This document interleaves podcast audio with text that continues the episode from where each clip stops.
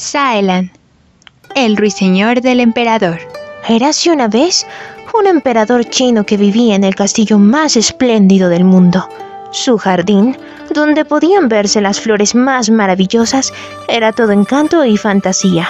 Tenía incluso un ruiseñor que había hecho su nido en una de las ramas de un gran árbol en flor. Este pájaro cantaba tan extraordinariamente que la gente a su alrededor paraba de trabajar para escucharle. Visitantes de todos los países acudían a la ciudad imperial y quedaban extasiados ante el castillo y su jardín. Tan pronto como oían al ruiseñor, todos exclamaban, ¡Qué prodigio! Y así se fue extendiendo el rumor de su canto maravilloso hasta llegar a oídos del emperador. Este, molesto, se decía, Pero bueno, ¿qué tiene ese ruiseñor? Vive en mi imperio y en mi jardín y yo ni siquiera le conozco. Que me lo traigan y que cante para mí. Entonces, un sirviente fue a buscarlo a su nido. Entretanto, en el castillo se hacían los preparativos para recibir al ilustre cantor. Las paredes y las baldosas de porcelana brillaban bajo la luz de cien mil lámparas de oro. En medio de la gran sala donde se hallaba sentado el emperador, se había puesto una vara dorada para recibir al ruiseñor. Tan pronto como éste comenzó a cantar, la gente lo escuchó maravillada y unas lágrimas brotaron de los ojos del emperador. Sí, unas lágrimas corrían por las mejillas del anciano, mientras el ruiseñor cantaba cada vez mejor y su voz llegaba hasta el fondo de los corazones. El éxito fue rotundo y a partir de entonces toda la ciudad hablaba del pájaro prodigioso que se había convertido en la joya del reino.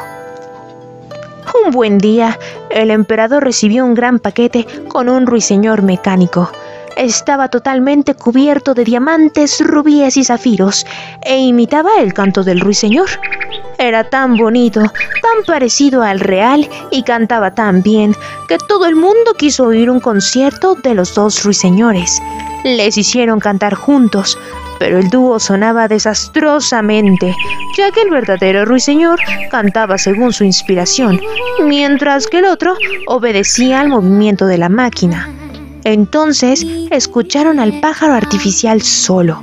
Este tuvo tanto éxito como el verdadero, y tal vez más, ya que su aspecto brillaba con el resplandor de las piedras preciosas. Entonces cantó 33 veces la misma canción, sin cansarse, y gustó tanto que echaron al auténtico ruiseñor lo desterraron del imperio y el pájaro artificial ocupó su sitio privilegiado junto a la cama del emperador. Un año pasó hasta que una noche, mientras el emperador se deleitaba con el canto del pájaro mecánico, se oyó de repente en el interior de su cuerpo un crack y luego todas las piezas se embalaron y la música se detuvo bruscamente. La máquina se había oxidado. ¡Qué tristeza!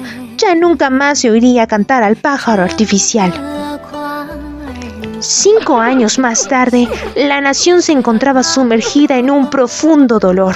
Los chinos querían mucho a su emperador y sufrían al verle gravemente enfermo. Como creían que iba a morir, un nuevo emperador había sido elegido y el pueblo se había congregado en la plaza para aclamarlo. Por su parte, el emperador enfermo estaba tendido, pálido y frío, en su magnífica cama.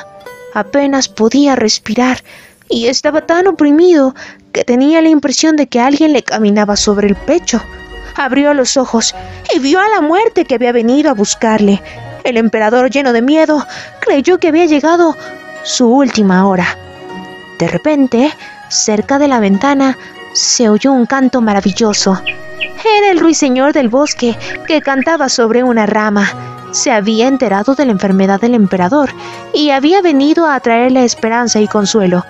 El pequeño ruiseñor cantó tan maravillosamente que las visiones del emperador se desvanecieron. Como por encanto, el anciano se curó. Sus fuerzas regresaron repentinamente. Gracias, pájaro celeste, le dijo. Te eché de mi lado hace tiempo y sin embargo, hoy regresas y tu canto ha espantado las visiones de la muerte que me asediaban. ¿cómo podría recompensarte? Ya lo has hecho, dijo el ruiseñor. Nunca olvidaré las lágrimas que brotaron de tus ojos la primera vez que canté para ti. Fueron diamantes para mí. Déjame venir a verte cuando lo desee. Te cantaré sobre los que son felices y los que sufren, sobre el bien y el mal, sobre todo lo que no conoces, porque un pajarillo vuela por todas partes y percibe cosas que tú no puedes ver. Todo lo que te pido es que no le digas a nadie que tienes un pajarito que te lo cuenta todo. Créeme, será mejor así. Y el ruiseñor levantó el vuelo. Un momento después, cuando los sirvientes y cortesanos entraron para ver por última vez a su difunto emperador, se quedaron pasmados al escucharle decir radiante y sonriente, Buenos días. Y entonces, Cataplán, Cataplón y Cataplín, Cataplín hemos llegado a su fin. Esta fue la historia del ruiseñor del emperador. Si te gustó, dale like y suscríbete. No olvides que para más historias, solo en la Tierra de los Sueños. Hasta la próxima.